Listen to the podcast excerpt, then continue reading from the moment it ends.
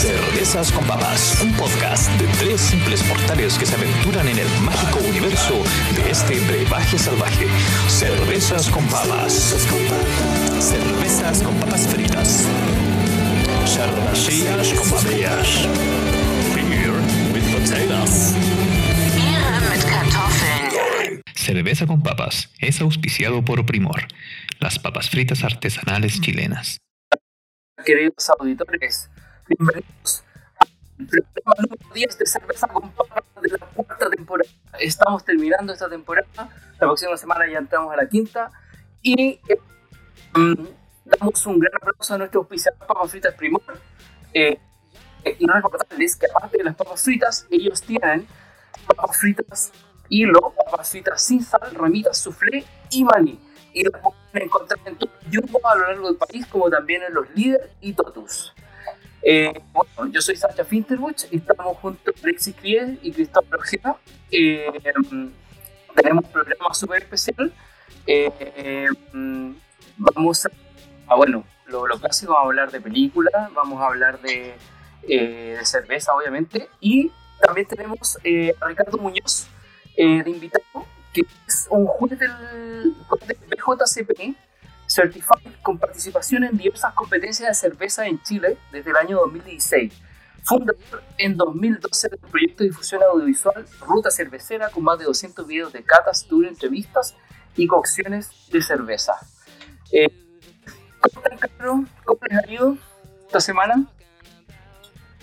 Bueno, muy contento. Tengo de vuelta a Primor aquí conmigo. Así que la semana pasada, ah, para los que no se perdieron en el capítulo, sufrí la pérdida de mis papas Primor a manos de un ladrón. Hoy las tengo de vuelta. Estoy muy contento. Se volvió a provocar el efecto Primor en la casa. Tengo un rato de comilonga de papitas con mis hijos que todos desaparecieron. Eso. Tenemos tiempo para hacer este bello programa. ¿Y tú, Cristóbal? No, yo aquí en realidad haciendo mi, lo de siempre, mi dibujito, viendo a él un, un poco relacionándolo con el tema que vamos a conversar hoy día, que es el tema de las catas de juez. Tenemos, día tenemos un invitado especial que es un juez Claro. de cata y hoy día vamos a aprender igual un poco eh, mayor profundidad en todo este asunto de la cerveza y mejor que la gente de nuestro programa se informe cada vez más también. Claro. Y bueno, Ricardo, eh, no sé, eh, ¿qué, qué, qué nos- a ver, primero que nada, eh, em, ¿cómo parte el tema de tu gusto por la cerveza? ¿Cachai? Y después, ¿cómo, cómo pasarte ahí, cómo te llega a certificar como, como BJCP, que es eh, el Beer Certification Program, que es un programa, me imagino, eh, de Estados Unidos, que te certifica como, como, como para poder ser juez de competencia de, de cerveza, ¿cierto? Y... Yo antes, Dale, sí. sí, no, yo antes de partir también quiero decir que no tengo aquí mi papas primero, por si acaso, Bueno, estoy bien preparado. Sí, con- después de la cerveza y todo el que hablamos ahí, seguramente puede que nos den un poco ahí de, de ganas de comer papas. Es- bueno, para, para responder la pregunta, yo en realidad partí de un tema de cerveza muy parecido como, como partieron ustedes, con un tema de, de grabar videos, bueno, se realidad partimos al tiro con un canal en YouTube. Eh, yo no sabía casi nada de cerveza artesanal y con un amigo, por un tema como de hobby, partimos con, con estos videos en YouTube, en realidad compramos cerveza en el mercado, me pareció como artesanal. Y después nos juntamos y grabamos como la probamos nuestras reacciones sin saber mucho de cerveza. Y lo que pasó, claro, nosotros al principio recibimos mucha, muchos comentarios porque no, existía en ese entonces, existía un solo canal eh, más en YouTube, eh, que, era, que no existe en realidad. Y bueno, han publicado un, un video que se llamaba Cheleros. cheleros, Cheleros, con X. con X, cheleros. ya. Claro, ellos, ellos partieron antes que nosotros y nosotros en realidad partimos sin ningún contacto del mundo de la cerveza y, y como todo partió así como bien de repente hacíamos críticas así como bien eh, como directa y de repente decíamos no, esta cerveza no nos gusta, no sé, está mala, está como, no sé, contaminada, pero sin saber mucho. Entonces recibimos varias como comentarios de cerveceros, de productores, de cerveceros, y nos decían, "Oye, ¿por qué no, para poder criticar, de repente, no sé, porque deberían saber un poco más, de repente, no sé, para el curso. Entonces, Ah. al principio lo pescamos mucho, y después, como de poquitito, como que nos empezamos a meter más, y yo como que me enganché, y efectivamente después decidí hacer eh, un curso. Entonces ahí hice varios cursos, hice un curso de, de elaboración básica de cerveza, justamente con un almacén cervecero, que no sé si ustedes conversaron. Eh, con almacén cervecero, y después decidí también hacer el curso para certificarme como juez. Y en realidad yo ese curso lo hice eh, no tanto pensando en después ser juez de cerveza, sino que para obligarme para aprender más de cerveza, para aprender más sobre el punto estilo, igual de la certificación en realidad son dos pruebas que se tienen que hacer. Eh, en ese entonces tenía que hacer un curso, eh, porque solamente había una institución que, que daba esa certificación, que permitía hacer la certificación en Chile, y ellos como que obligaban a que yo hiciera el, curso. Y en realidad eran dos pruebas, entonces la certificación es como la preparación para las pruebas. Y, y claro, ahí nos obliga a estudiar, a estudiar, digamos, acerca de los tipos de cerveza, obviamente que sea un poco de adaptación. Hay también un, un componente que es muy importante que es el, el análisis sensorial, que básicamente puede detectar las distintas propiedades, que sea aroma, sabor, etc. Los distintos defectos que dan la cerveza. Y todo eso es como un marco de crecimiento que en ese momento yo como que estaba súper eh, motivado, digamos, con, con esa parte, el aprender un poco más. Y obviamente al saber más de estilo, también saber más de la historia, de distintos estilos, para poder saber las diferencias, dónde viene un estilo, dónde viene otro, cuál es la diferencia entre ellos, por qué, y todo eso. O sea, podríamos decir que esto fue como una decisión como en función de tu canal, de, de la, de tu rol como de comunicador que tú querías desarrollar y te especializaste para poder dar mejores respuestas a, en tu proyecto. Exactamente, aunque yo, por ejemplo, nunca lo, lo he mencionado así, bueno, después de eso haciendo muchos videos, pero yo nunca lo, lo, lo he querido como así eh, promocionar, porque lo encuentro como más interesante ponerme como en lugar del, del, como del consumidor de la cerveza. Encuentro que, que hace como un, un aporte que, que acá en Chile, por ejemplo, no hay mucho en cuanto como al, al, al consumidor de la cerveza que pueda contar con el, más información y sentir también por el del feedback. Eh, este, este, mismo tema de, de ser juez de cerveza, eh, donde claro, yo me metí en, en, hice la certificación y después hay todo un camino que uno puede recorrer, eh, donde realmente uno participa en competencias de cerveza y le da feedback, ya sea cervecero eh, casero o comercial.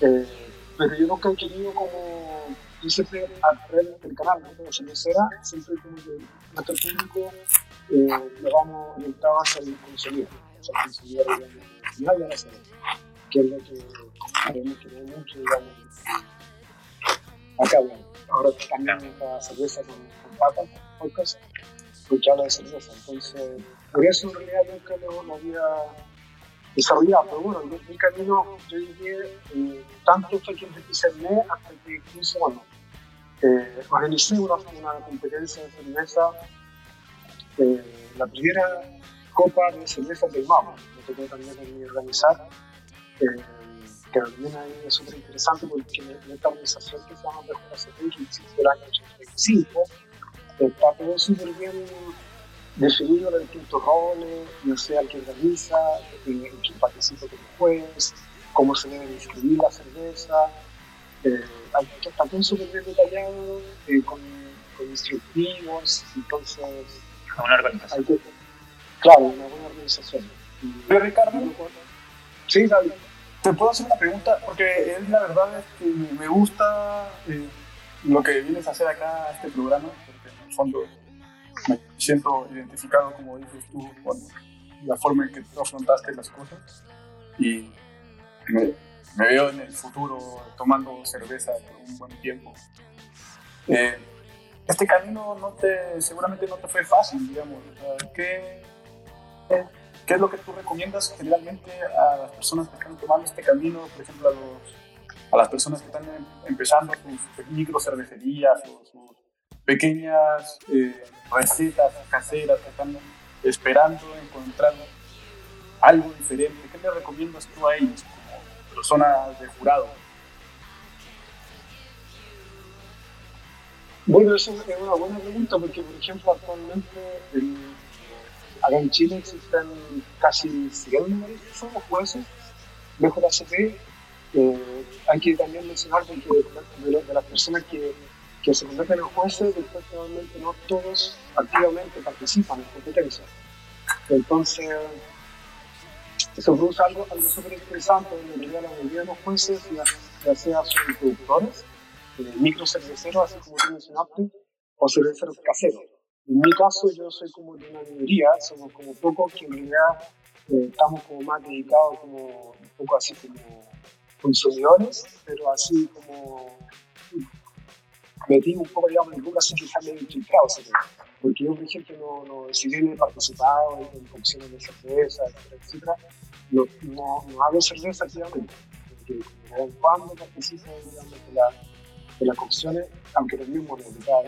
Este, he dado muchas claves y todo eso, pero sí como recomendación para cualquier cervecero pequeño, yo creo que es un muy buen camino eh, el buscar algún tipo de certificación. De hecho, eh, por ejemplo, cuando yo hice esta certificación, piden muchas alternativas. Por ejemplo, hay, hay había diplomados, pero ya existen, hay diplomados que se hacen en producción de cerveza hay varias instituciones que, que entregan, digamos, cursos, hay cursos avanzados, bueno, para mucha gente puede ser realmente un cuando he contado gente que, no es como el rubro, de repente incluso puede ser como medio eh, curioso, por ejemplo, no sé, hay eh, eh, curso avanzado cerveza 1, curso avanzado cerveza 2, y muchos otros ramos más, sé, cristalería, por ejemplo, eh, todo el tema de cómo servir la cerveza. Eh, eh, todo el mundo, digamos, que, que, se abre para la gente pública. Entonces, cualquier persona que, que piensa dedicarse a, a fabricar cerveza, yo creo que debería buscar algún tipo de curso, certificación, lo que sea. No sé si se responde, responde la pregunta. Perfectamente, de hecho. Eh, les quería preguntar algo con respecto a lo, a lo, que estamos tomando en general. ¿Qué, qué, qué, qué trajimos para, para, compartir ahora o, o, para catar? Mira, por ejemplo, yo, yo parto, yo estoy con esta, es una Scotch Ale, se llama Itata. A ver, eh, el efecto espejo me, me, juega, me juega en contra. Itata. Itata, la Scotch Ale, es de la cervecería Quimera, es del tercer aniversario de, de, la Casa de la Cerveza que hubo como una colaboración con varias marcas. Entonces eh, yo me compré el pack de las 6 y ahora estoy, estoy probando esa. Y está realmente buena. Eh, a ver. Mira, en, en nariz eh, es súper intensa. Um, y tiene como, como tonos como acar acaramelados, ¿cachai? Y en boca eh, está como, ¿sabes qué? Se, se, parece mucho como una porter, así pero como, como bien eh, azucarada, ¿cachai? Como bien dulce, bueno. siendo que es una Scotch Ale, ¿cachai? Pero está buena. ¿Y tú qué, qué, qué, qué estás tomando?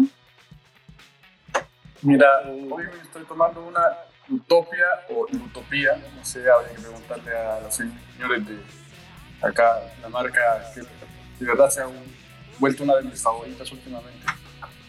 Es una cerveza profundamente amarga, ponemos tonos muy lindos al final en el aroma a cítrico. Es una cerveza que es fuerte, de 9 grados, y que se siente pero, pero como un sol de verano, sinceramente alegra todo el tiempo. A mí me gustó bastante. Bueno, ¿y tú, Ricardo? ¿qué, qué, yo, por, yo, por, mi parte, yo, yo ah, bueno. antes de que aparece la voz experta de Ricardo. Por favor, antes de que nos deje en desnudo. Claro, mira, yo, yo me compré esta mezcla, que es un poco fuerte parece, porque me da ese dejo de, como de licor al final. Bueno, ¿hace cuántos grados tiene? 7 grados y la compré por una razón bien particular que es el dibujo que es un dibujo de la ciudad de Santiago, mira, y arriba está la Virgen, y están todos estos personajes citadinos viviendo una vida... Vida santiagueña. Estuve buscando el, diseñador que hizo la etiqueta y no encontré. Eh, como casi todas las etiquetas de cerveza con las que he intentado hacer lo mismo. Así que un llamado igual a las personas de las empresas que trabajan en su cerveza que incluyen igual el nombre de los diseñadores.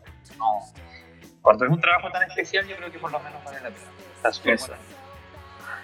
Y ahí tú, Ricardo, em emocionados con alguna cerveza eh, buena. Sí, bueno, yo en realidad no es que haya estado preparado, pero sí hace poco hice un pedido a, a Cervecería Ergo. No sé si se alcanza a ver la boca. Ah, sí. Una... Modelo Ergo, ¿cierto? Modelo Ergo, claro, que es una cerveza con colorativo que hicieron junto con Figurat Sí. que es en realidad el, el Moscoso. Mos moscoso, ¿cierto? El, el, Claro, el, el moscoso. Claro. Esta es una Great Ale. Great Ale es cerveza con vino, se puede decir. Buena. Eh, pero la cerveza, el estilo base de esta cerveza es una Berliner Weiss, que es Ujú. trigo. No sé si la ¿Sí? que se ese, ese estilo, la Berliner Weiss. Entonces, en realidad, estoy probando y se supone que la, la, la uva es una cariñana. Que le agregaron. también. Por eso es una, un uva de de vino tinto, que es como aquí el color ahí dice. Sí. Eso. Es increíble eso. Oye, ¿y cómo, cómo funciona, cómo funciona la, eh, la combinación de, de ambas cosas? O sea, de cerveza y vino. Ti- ¿Tiene como, por ejemplo, como un barley wine como unos 12 grados? ¿O, o igual es menor? No, no sé. Bueno, el- que es como un estilo igual relativamente no tan conocido y, y ergo, junto con otras cervecerías pequeñas, o sea, pocas, son las que están como eh, haciendo eh, así como relativamente reciente, eh, experimentando digamos con el estilo. Entonces, en realidad, se puede- usar cualquier tipo de, de uva eh, hasta un 40% me parece, y con cualquier cerveza, con cualquier estilo base. Y lo Ah, hay varios estilos de cerveza donde, por ejemplo, el Riante es una fruit beer, se puede decir, una, una cerveza. Esa es Mm. la categoría, categoría del JCP, porque, bueno, básicamente la CP yo encontré aquí la, la guía estilo, pero es una aparte de toda esta organización que hay, ellos cada cierto tiempo publican una guía de estilos, y es, como un libro ahí, no tan, tan, tan grande, porque son, no sé, como 80 páginas, algo así, donde está la descripción súper detallada de, de, de todo el estilo, digamos, que ellos eh, tienen en su guía de estilo. Hay más de 100 estilos diferentes y en realidad el objetivo de todo el tema de, de y todo eso es ayudar a realizar competencias de cerveza principalmente orientado a los cerveceros caseros. Entonces, porque ahí los cerveceros caseros están como en la base eh, para todo lo, lo que son, digamos, todas las cervecerías también comerciales. Casi todos los eh, cerveceros comerciales también como cerveceros caseros. Entonces, este tema del JCP permite entonces organizar competencias de cerveza donde la, el, el- el cervecero casero comercial inscribe sus cervezas para competir dentro de ese circuito. Entonces la guía de estilo contiene, por ejemplo, toda la descripción de cómo tiene que ser el aroma, el sabor, eh, sensación en boca, la apariencia, impresión general. Entonces uno en la competencia llena, aquí tengo una que se alcanza a ver, que es una ficha en la ficha, eh, que es una ficha de, de, de cata, eh, no sé si alcanzan a ver, yo le tapé el, el nombre, porque esta es una ficha real, donde por cada cerveza que, que se prueba en la competencia, eh, uno llena esta ficha y aquí, por ejemplo, aparece, no sé, pues, hay, hay cierto puntaje máximo para la apariencia, para el aroma, el sabor, su boca y impresión general. Entonces, los jueces en realidad están entrenados para llenar esta ficha de forma bastante rápida y eh, en una por ejemplo, eh, se organizan mesas, mesas de jueces, mesa número uno, la dos, la tres, la cuatro. En cada mesa hay de, dos a cuatro jueces. Entonces, una vez que cada juez llena esta ficha, después se tienen que, que conversar entre los jueces eh, para entregar un feedback eh, consensuado, digamos, porque el objetivo es entregar un feedback al que participa de la competencia eh, para ver cómo está su cerveza. Entonces el puntaje va de, de 1 a 50, de 0, digamos, 0 a 50. Y aquí hay distintos tramos. Entonces, por ejemplo, si la cerveza está eh, de 0 a 13, es porque hay serios problemas. Por ejemplo, de 0 a 13 puntos, de 14 a 20 puntos, hay varios defectos que, que significan mayores, o sea, grandes deficiencias. De 21 a 29 hay ya una cerveza eh, bastante aceptable con algunas cosas por mejorar. Sobre 30, ya de 30 a 37, ahí ya es una cerveza ya se considera eh, bastante buena con pequeños ajustes. Y ya entre 40 y 50, eh, ahí ya son cervezas de clase mundial. Ese punto de la de rango de. Entonces, en, la, en, en, cada competencia, entonces los jueces entregan feedback de cada cerveza y ahí el desarrollo de competencia eh, pueden ciertas reglas para ver, no sé si han escuchado, no sé, dan una medalla, por ejemplo, una medalla de oro en la competencia tanto. Eso, es porque, eso es porque son cervezas que pasaron a una siguiente ronda, siguiente ronda eh, donde realmente son otros jueces, o pueden ser los jueces de más experiencia, que en esa siguiente ronda solamente hacen como una segunda revelación, pero por ejemplo solamente cerveza que tienen más de 30 puntos, que sea. Entonces hace el primer filtro eh, para separar un poco de la, de la que tenían las mejores cervezas. Y mejores cervezas entonces en la siguiente ronda eh, hay unos que son todos otros jueces eh, son los que por ejemplo, las medallas, dependiendo de la competencia de la organización de eso, deciden, por ejemplo, cuál, medalla de oro, bronce. Oye, Ricardo, si tuvieras que decirle eh, una cerveza, un tipo de cerveza que sería como un caballo de batalla para estos, eh, digamos, eh, que están empezando sus, sus cervezas en sus casas o que quieren participar en estos concursos. ¿Cuál es el tipo eh, de cerveza de batalla que deberían llevar siempre a un concurso?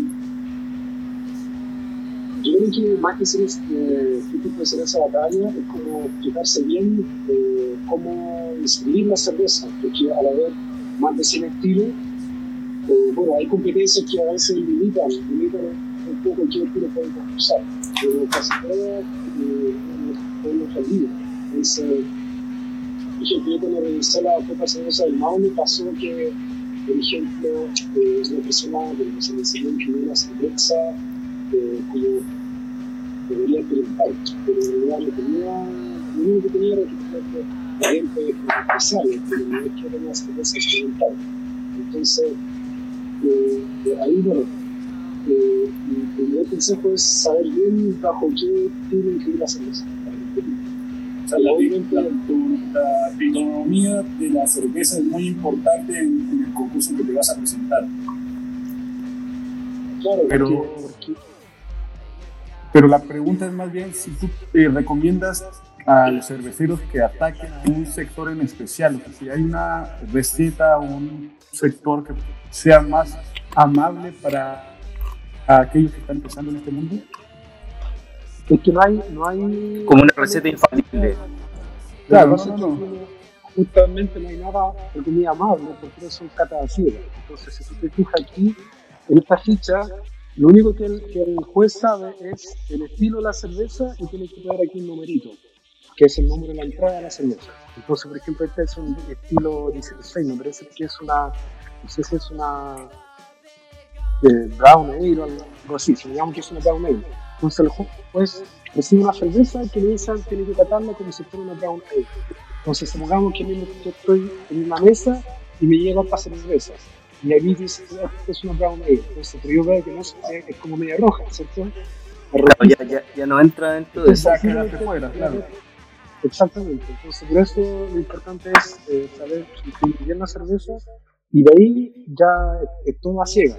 O sea, el juez no sabe qué cervecería, de quién es la cerveza, Y por eso es, esa es la gracia, digamos, esta competencia, de cómo están armadas, porque es una cata entonces el feedback va a ser como súper honesto, digamos.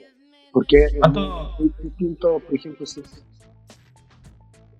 ¿Sí? ¿Cuánto tiempo llevan realizando este tipo de competencias de, de cerveza, cervecerías? Acá en Chile. Chile. Sí, en Chile. Ah, yo tengo entendido que la, la competencia, bueno, que, que, que la más grande que está en Chile, que es la Copa de América, no sé si les suena, partió en el año 2012. Y ahí empezaron a, a crecer, y crecieron, crecieron, crecieron. Yo ahí, en esa copa, yo esa competencia participé como, participé como steward, que es el rol del que le sirve la cerveza a los jueces, que es un rol súper eh, interesante porque después uno, bueno, eh, ahí como, como que uno parte. Ah, O sea, todos los jueces, por lo general, por ejemplo, cuando uno saca la certificación, es muy difícil ir al tiro a jugar una mesa. Probablemente uno tiene que partir como steward. Es como que hay que partir Es como el de- roller. de abajo. De los cerveceros. El Roddy, claro. Claro, porque No es como el roller de los cerveceros. Así tienes que cargar los instrumentos, tienes que y ahí quizás.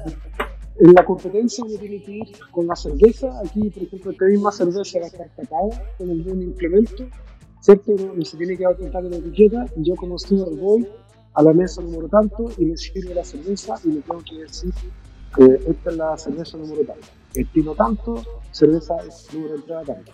Eso es todo, todo lo que tiene que hacer un steward. Y el juez podría ahí preguntar, por ejemplo, eh, si es una cerveza especial, si tiene algún ingrediente especial, o cualquier otra pregunta.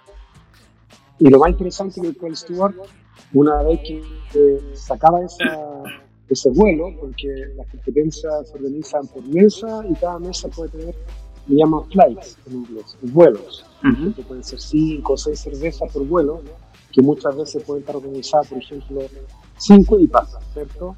O después 5 stouts, una cosa así, o sea, uno se, se agrupa las cervezas.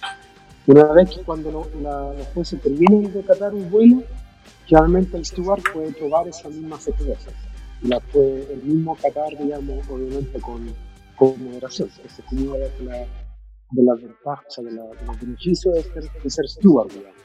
Entonces, por ejemplo, en una competencia grande como la Copa Cerveza de América, donde participan eh, casi mil cervezas, me parece, eh, las dos veces que yo estuve, eh, uno que después ahí tiene la oportunidad de probar cervezas eh, súper especiales que acá en Chile, por ejemplo, ni siquiera se venden. Oye, tengo una, pregunta de dos partes. Mira, la primera, eh, ¿te han tocado, eh, siendo juez, eh, cervezas que estén de 0 a 15 o, o la, o la menor denominación dentro del, de la escala? Y por otro lado, cervezas que estén dentro de los 40 a 50 puntos.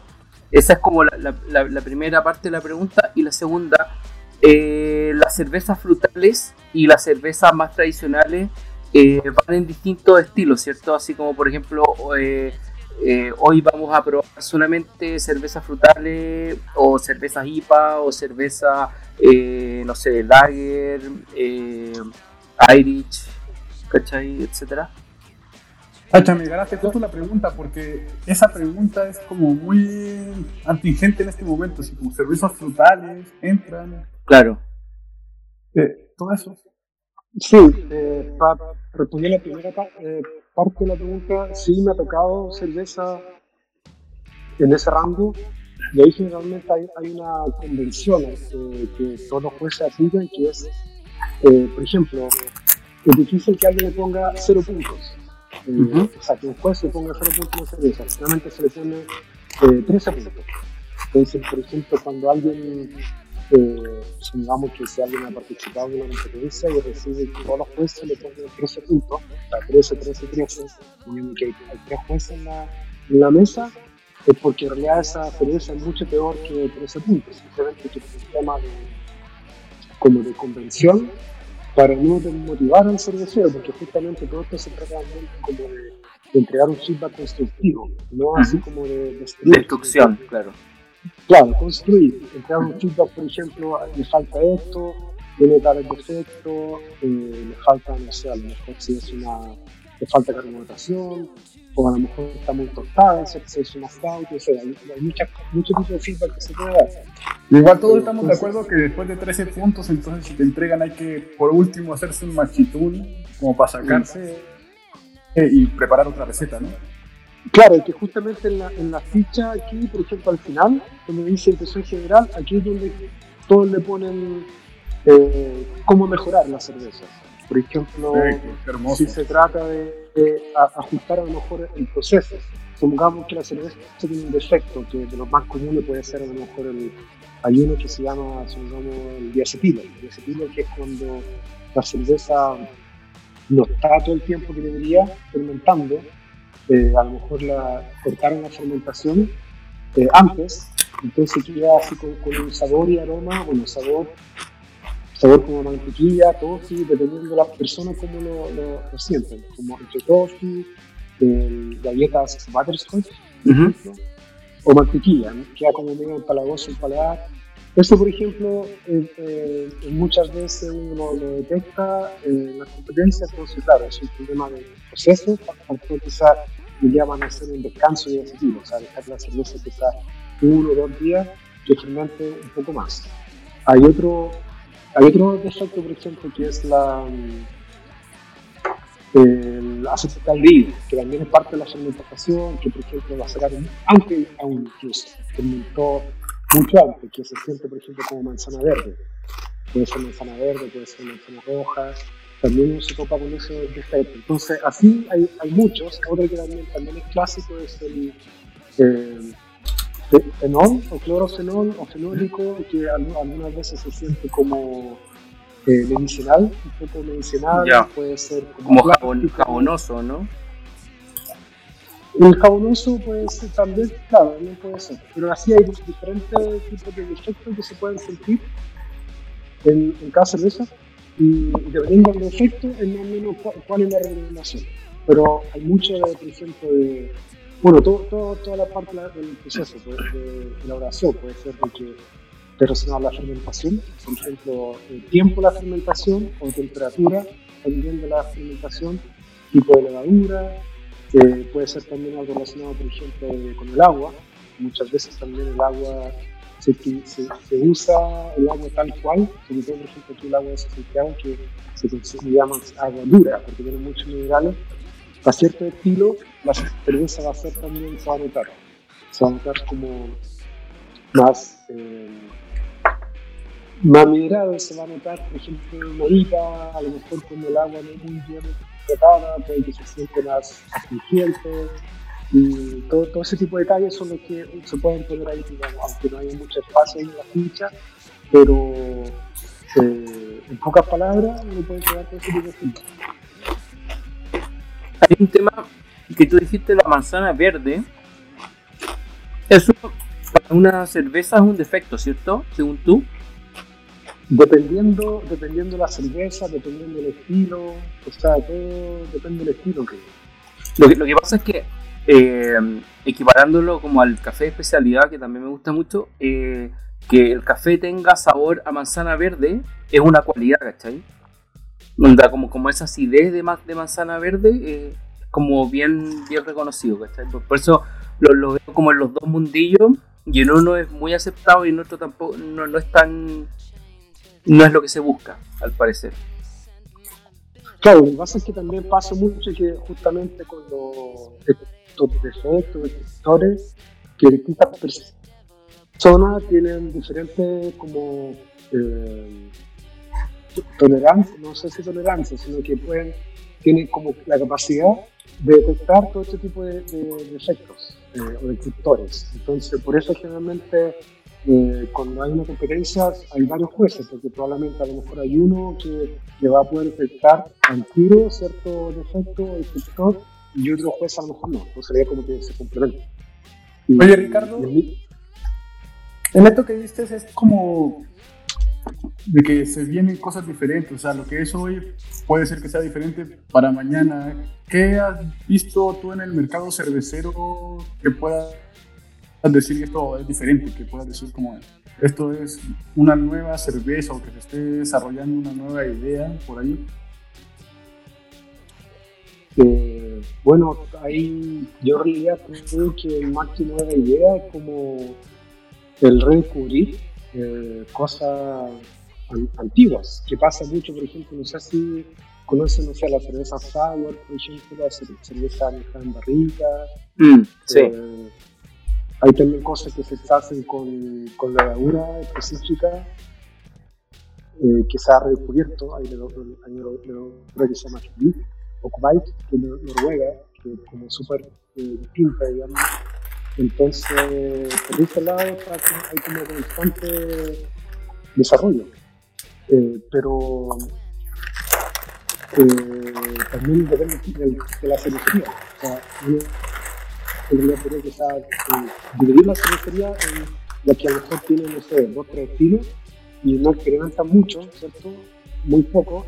Y otras que están constantemente experimentando, sacando cosas nuevas, son como dos, dos tipos de cervecería distintas con públicos distintos. Mira, Entonces, eh, yo voy a probar ahora esta. Ah, ah, dale, dale, Cristóbal. Tú estás ahí Sí, una consulta. al- estábamos hablando, por ejemplo, del. Me llamó la atención ese como rango mínimo que tienen para no un poco. No desanimar a los productores, sino que vayan eh, perfeccionándose y ojalá el próximo año una. Pero al revés, ¿qué pasa con la gente que gana? ¿Qué, qué se ganan? Eh, ¿Qué algún tipo de renombre? ¿El mejor, ¿Hay algún mejor de Chile, por ejemplo, en el mundo de la cerveza? O, o hay algún esa- rango. esa parte- sí, esa parte me, fal- Eso. me- me faltó, sí, me faltó responder esa pregunta. Y efectivamente hay cerveza, eh, por ejemplo, en la competencia en la que yo me ha tocado estar, eh, generalmente se considera, no sé, 30 puntos, un poquito más de 30. Eh, de ahí para arriba ya es como una muy buena cerveza. Nunca me ha tocado, por ejemplo, una de 40 y tanto, porque ahí también depende un poco con el, el, como el criterio un poco de cada juez y de hecho hay otra regla también que la voy a mencionar súper rápido y que el DJCP exige que si por ejemplo una mesa hay tres jueces el puntaje que ponga cada juez no puede tener más de cierto punto de diferencia entonces eso es como para que el feedback que se re- reciban los cerveceros que no sea por ejemplo que un juez le ponga 13 puntos y otro le ponga 40 ¿cierto? Mm. algo así no se puede dar. O sea, tiene que ver como un, algo consensuado y no muy distinto. Entonces ahí donde a veces cuando pocas veces se da, tiene que conversar y, y alguien se, ahí se tiene que ajustar. Claro, es como una manera, es como una manera un poco de eh, evaluar la competencia de los mismos jueces, me imagino. Su, mi- su- Claro, y su pasa que- efectividad. Claro, pero no, no se da muy seguido. O sea, se da quizás cuando, eh, dependiendo un poco de la competencia o, o- o cómo se organizó la, la mesa de los jueces, eh, pero bueno, también existe un presidente de mesa que es el que tiene como la palabra final. Eh, en cuanto a eso, el tema del puntaje todo eso, y, y tenemos que usar la ficha. Y a todo esto hay una competencia que no usan ficha en papel, sino que usan ficha por, eh, electrónica, que es mucho más rápido y fácil de llenar. Y para responder a la pregunta de las, las mejores cervezas, esas pasan, claro, a, a otra ronda, y en esa ronda es donde se premian con medallas, medallas de oro, de plata, bronce. A- así de simple, digamos. Y eso después hay una premiación y después, bueno, se entrega algún tipo de diploma. Eh, por ejemplo, no sé si han visto en la Copa Cerveza América entregan una medalla así gigante, como grande, así de, de- de cartón, no sé, de plástico. Y después la cervecería las, las pegan, no sé, con su planta.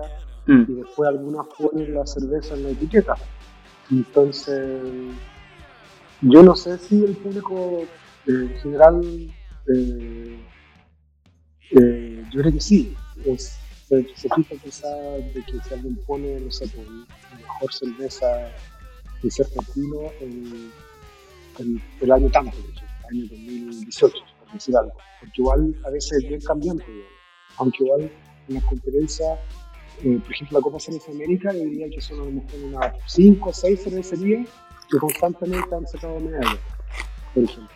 Por ejemplo, eh, en el vino, tú tenés un ranking, ¿cachai? Que yo, por ejemplo, me he basado para comprar vinos en el descorchado, que eh, dice en el bollete 93 puntos en descorchado, 97, etcétera. siempre te, te vas por los que tienen de, de 90 a 100, ¿cachai? Onda, en la cerveza no existe eso, sino que existen medallas. Así Y hay, hay un ranking también, así como un ATP, el ranking ATP de, de los cerveceros de Chile. Eh, yo creo que, o sea, que yo sepa no, pero porque lo que pasa es que en la competencia de- hay distintos tipos de competencias, entonces están las competencias orientadas a los cerveceros caseros, pero esta que en Chile, por ejemplo, hay una eh, asociación que se llama Chile Brewers, de cerveceros caseros, y ellos son como lo más activo y hacen incluso dos, tres competencias al año, que llaman, por ejemplo, etapas, etapa 1, 2 y 3, y el que saca el mejor puntaje, porque van como adquiriendo puntos, al final del año ganan como el mejor, el mejor cervecero casero del año, por ejemplo. Eso Ya. hacen la, esta asociación Chile Brewers. La Copa Cerveza América, que es la que mencioné que partió acá en Chile el año 2012, eh, creció tanto que, por ejemplo, bueno, a mí me tocó entrevistar, a, además de estar ahí como steward, entrevistar a uno de los organizadores, un organizador, Daniel Riveli se llama, y él comentaba que, por ejemplo, y esto fue a lo mejor el año 2018 por ahí, el 90% de las cervezas que participan de la Copa Cerveza América son chilenas, sino que son cervezas brasileñas, mexicanas, colombianas, de Estados Unidos, de, de- porque es de América, de todo el continente americano. Eh, en las bases, porque toda competencia tiene bases para competir, por ejemplo, esa competencia dice que tiene que ser eh, comercializada en el continente americano, o sea, de norte a sudamérica. Y ellos, por ejemplo, este año, incluso como ya, yo me imagino, como no son tantas las esas cervecerías chilenas, incluso la iban a realizar en Argentina, la competencia. Y de ahí ellos sí escogen, por ejemplo, la mejor cerveza del país. Entonces ellos tienen, como ahí participan muchos países distintos, me parece que, yo me voy a revisar las bases, ellos tienen, por ejemplo, así que, um, por la cantidad media de gitanos en esa competencia. Por ejemplo, si la cerveza que, la cervecería de cierto país que ganó, que sacó más cantidad de medallas, es la que gana después pre- premio adicional, que es la mejor cervecería de ese país. Perfecto. Bueno. Oye, eh, bueno, ahora voy a seguir con, con esta. Caché que mira, eh, hoy día pasó algo súper interesante. Eh, yo ayer puse, bueno, hice una ilustración de esta cerveza, ¿cachai? Y hoy día me llama eh, Néstor Riquelme de la, de la cerveza Nómade, ¿cachai? Que es como el, el presidente de, la, de, esa cervecería. Y me dice que quiere contribuir y quiere darme las notas de cata y todo. Así que eh, las voy a leer por mientras, que es lo que, lo que me mandó él eh, para ver si, si realmente concuerdan con, con, la descripción. Mira, Eh, de partida, eh, Río Maipo es la, es la colaboración que hicieron para el tercer aniversario de la Casa de la Cerveza, Cerveza Nómade. Eh, tiene maltas Pale Ale, o sea, Pale, Pilsen, Melanoid, me- Melanoidina, no conocía, Caram, Caramuni 2, trigo y avena. Los lúpulos que tiene son Crio, Crio Loral, Crio Mosaic, Falconer's Flight y US Brew. Tiene grado 5.0 y el agua es de Maipo sin modificar. Y, y lo que me manda es que buscamos diferenciarnos de la sesión IPA, porque es una, claro, una sesión IPA americanas, e incorporamos lúpulos que tienen como segundo o tercer descriptor los sabores y aromas florales y especiados. Con esto lo que queremos es una complementación de los lúpulos para lograr complejidad en la cerveza, pero sin dañar su frescura y tomabilidad. Voy en consideración la que busca el público transversal en una cerveza. Así que ahora la, la voy a destapar y, y veamos cómo, cómo anda.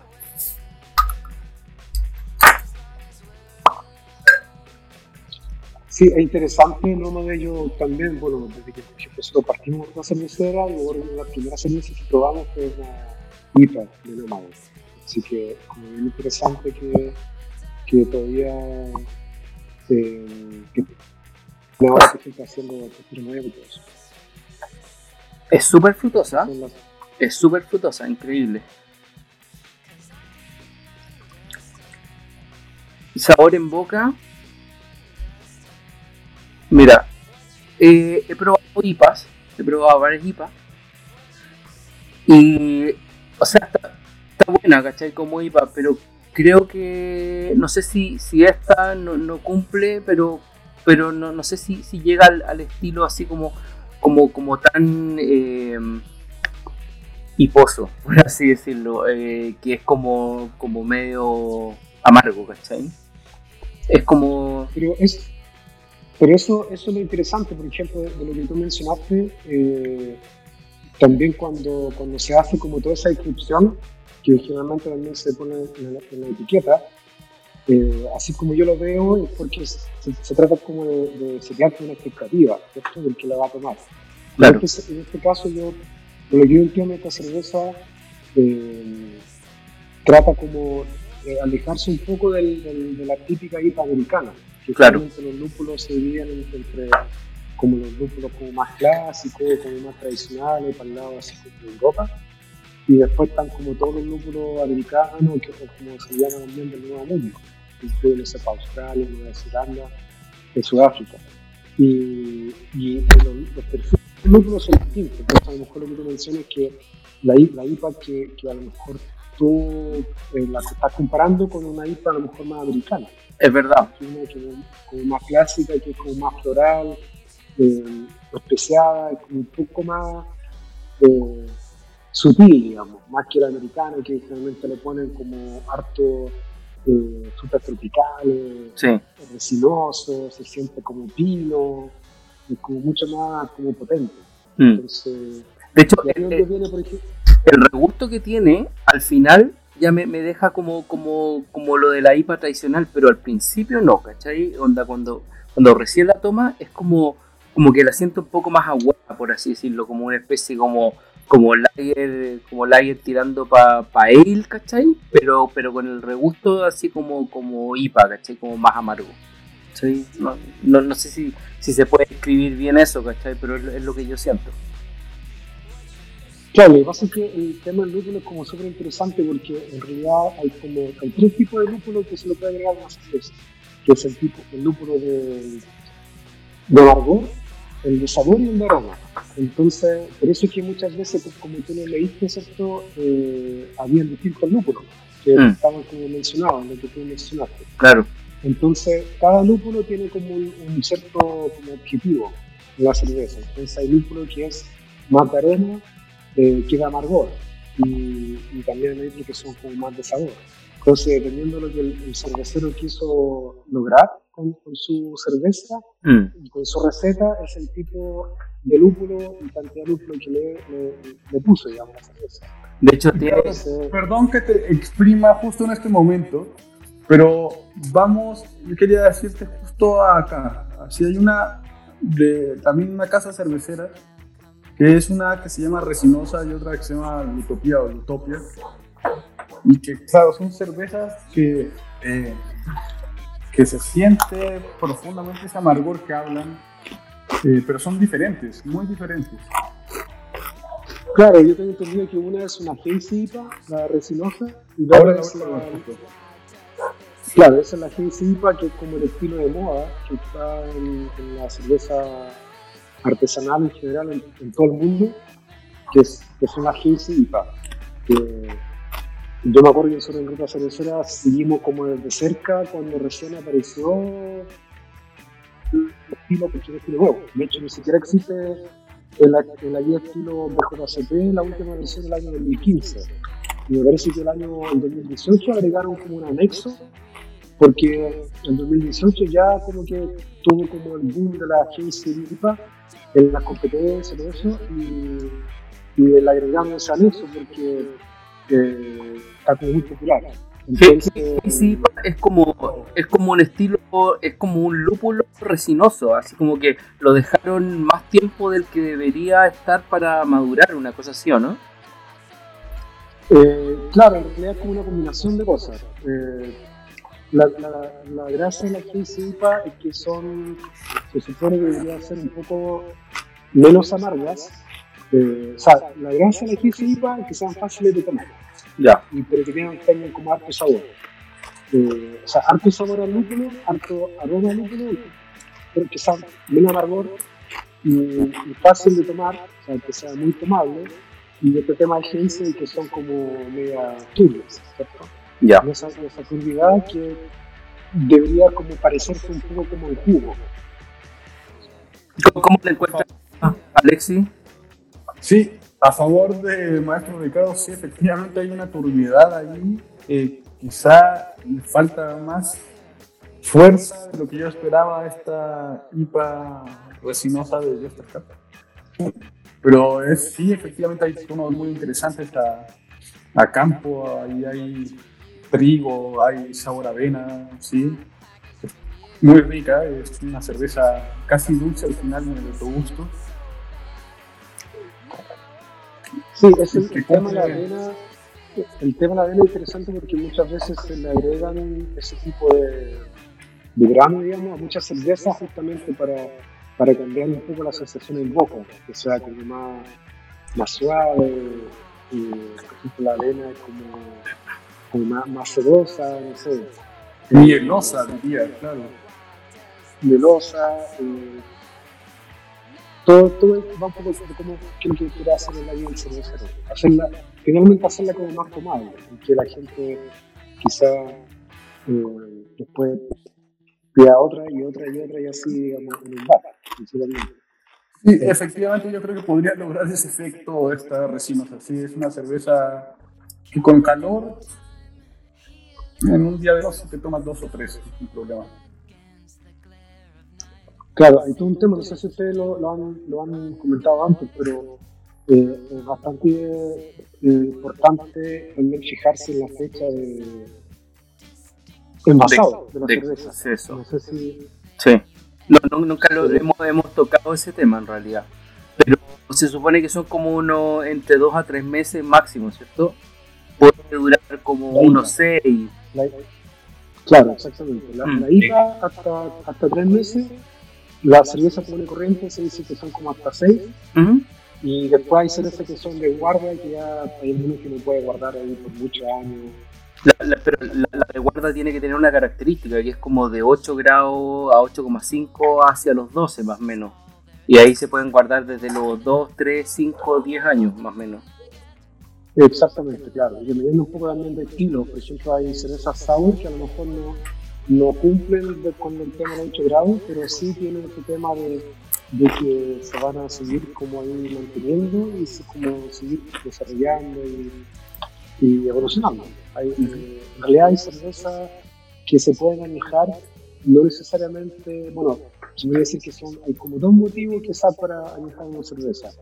Una que es como para ver eh, cómo sus ingredientes eh, cambian en el sentido de que, por ejemplo, hay cervezas que son eh, pasteurizadas. No sé si Pasteurizadas. de pasteurización Ujú. que, que se aplica, no sé, con la leche, no sé, el jugo, etcétera, etcétera, también generalmente se aplica en las cervezas que venden en el supermercado, sobre todo, por ejemplo, en Cross, todas esas cervezas que son como masivas. De ahí, en realidad, eh, lo que se hace, claro, es subir la temperatura. No se llega a los 100 grados, pero no sé, a los, no sé si parece que son como 70 grados, algo así. Eh, se, se, se deja, se pasa la cerveza por agua caliente y ahí se matan todas las bacterias que pueden existir, porque básicamente la levadura son bichos vivos. Vivos, claro. Ahí van a morir y no, no va a pasar nada más con esa cerveza, no se va a seguir desarrollando ni nada. Y, pero aún así, esa cerveza se puede añejar. Por ejemplo, una vez en una conferencia, porque también hay que mencionar que, que muchos eh, maestros cerveceros también son jueces de JCP. Entonces, llegó eh, eh, el maestro cervecero de, de, de Cross, una Stout de Cross, que tenía como 10 años de alejamiento.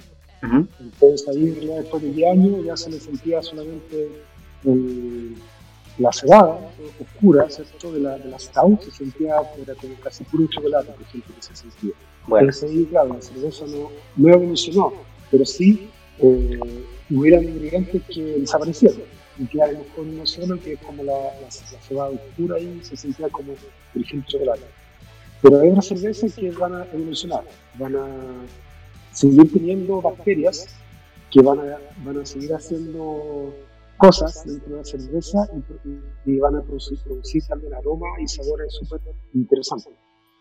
Por ejemplo, yo una consulta. Por ejemplo, no sé, pues si las cervezas tienen fechas de elaboración, una cerveza común, eh, ¿qué le pasa a la cerveza en términos de sabor como para que uno pueda decir, sabe que esta cerveza está pasada, esta cerveza... algo le pasó que, me di cuenta que no, es buena, me la pasaron muy añejada, perdió sabor o agarró otro sabor. Por ejemplo, a mí el Sacha me comentaba que cuando se, una cerveza se pone un poco, te deja un gusto ácido, es porque está un poco pasada. ¿Qué, ¿Qué, opinión tienes tú con respecto a eso, Ricardo? Eh, bueno, las cervezas ácidas que son, que no deberían ser ácidas, o sea, que no, la intención no era que fueran ácidas, están ácidas porque están contaminadas. Y si están contaminadas porque eh, de fábrica así. O sea, alguien la, la eh, llevó, digamos, al mercado a lo mejor sin darse cuenta de que un, batch de cerveza se está en casa. Eh, pero el defecto típico, por ejemplo, de la cerveza de supermercado es la oxidación, que cuando está mucho tiempo en el supermercado y, y ahí se siente, por ejemplo, como típico, bueno, papel mojado, cartón mojado, tapas de libro, entonces se toma un libro viejo y, y huelen las tapas, ese mismo olor, la cerveza que está oxidada, eh, se va a poder sentir. Es decir, esta cerveza tuvo mucho tiempo guardada y ya simplemente está muy, está muy antiguo. O sea, ya o sea, meses. O sea, a la cerveza no le pasa lo que le pasa al vino, que, con el tiempo queda mejor. Algunas sí, dependiendo del estilo. Ah, sí. Ya. Algunas cervezas sí va Yo quería justo decirte eso, Cristóbal. En México tenemos un dicho que es eh, que la cerveza está, está pasada cuando, eh, cuando entregan eh, Finalmente, eh, al igual que Chile, mucha cerveza industrial, como decía tú. Y el, dicen que la cerveza está quemada. ¿Eh? Cuando la cerveza se ha quedado mucho tiempo picada. en la botella. picada. En México utilizamos quemada porque generalmente todas nuestras botellas son de eh, café o de un color verde que debería evitar el, el, proceso de añejamiento, excepto salvadas excepciones que, no, que los dos sabemos que no queremos hacerle marketing a esa marca. Eh. es muy buena, muy buen envase. ¿eh? El, el, mejor envase siempre es la lata, ¿cachai? Eh, no deja pasar ningún tipo de rayo UV. Porque de, de, que no se Claro, exactamente. Mm. Ricardo, eh, si, si quieres podemos pasar a una de las secciones eh, del programa, como para incluirte como dentro de nuestro contenido habitual, que es el de um, películas. Si tú tienes alguna película que, te gusta mucho, podemos comentar algo de eso, igual cortito porque ya estamos un poco pasado, pero se puede hacer. ¿Qué, qué, película te, gusta a ti? Eh, bueno, yo en realidad eh, veo, sí, eh, como me gusta bastante una película, pero una así como que, que se puede comentar quizá y muchos pueden tener acceso a verla, que es una, que, una película española que está en Netflix que se llama El Hoyo. No sé si sabe la, la eh, vi, vi el trailer, parece que... Memes. Eso. Comenta un poco de película. Yo no la vi, vi, vi, el trailer y encontré que era así como bastante macabra, ¿cachai? Onda, dentro de las películas españolas. Sí, o sea, claro, puede ser macabro todo eso, pero tiene como todo un trasfondo ahí súper, eh, como un poco como de crítica social, puede ser, pero básicamente eh, es una persona que despierta y está como una especie como de, eh, como una especie de cárcel, pero que tiene como distintos niveles. Entonces parte del nivel cero y bueno, al principio de la película no se sabe cuántos niveles hay hacia abajo, pero básicamente son dos personas por nivel y eh, ellos eh, todos los días hay como una especie como gran, así como un bloque de cemento que tiene una mesa gigante desde el, desde el piso de más arriba, digamos, les preparan como comida les prepara comida y empieza a bajar ese bloque. Entonces, los del nivel de más arriba, obviamente pueden comer todo lo que ellos quieren y todo el cuento, y los del nivel de más abajo ya llegan sin comida. Es como un juego, un, juego especie. Es como un juego tipo Sao, como el juego del miedo, algo así. Es como una especie como de experimento, también, porque en el fondo hace, por todo lo que pasa en la película, uno se- ahí se puede cuestionar un poco de cómo se relacionan las personas, porque hace que, que cada, cada protagonista, porque pasa muchas cosas en la película, eh, está por distintos motivos ahí, como en ese tipo de Claro. Empieza a revelar en el fondo como la, Claro. los instintos humanos más bajos. Y es típico, que después al final es como queda uno un poco medio plop y sin saber en realidad qué significaba el final. ¿Sabes qué? Y hay, hay uno de los capítulos de, de Midnight Gospel que tiene esa parte como de, de distintos niveles para arriba, como, como de una especie de cárcel que hay que subir eh, para poder escapar, ¿cachai? Eh, de- dentro de lo chalá que, que es la serie de Duncan Trussell con el creador de Hora de Aventura. Pero uno de esos yo creo que está totalmente basado en la, en la película del hoyo española, ¿cachai? En la- el Igual, igual hay una película, hay una serie, un capítulo de Dragon Ball cuando Goku pelea contra la patrulla roja y también tiene que ir subiendo niveles de un, de un campeonato donde al final llega. Muy bien elaborada máxima. Sí. Los mayas teníamos 13 cielos y 13 infiernos, viejo.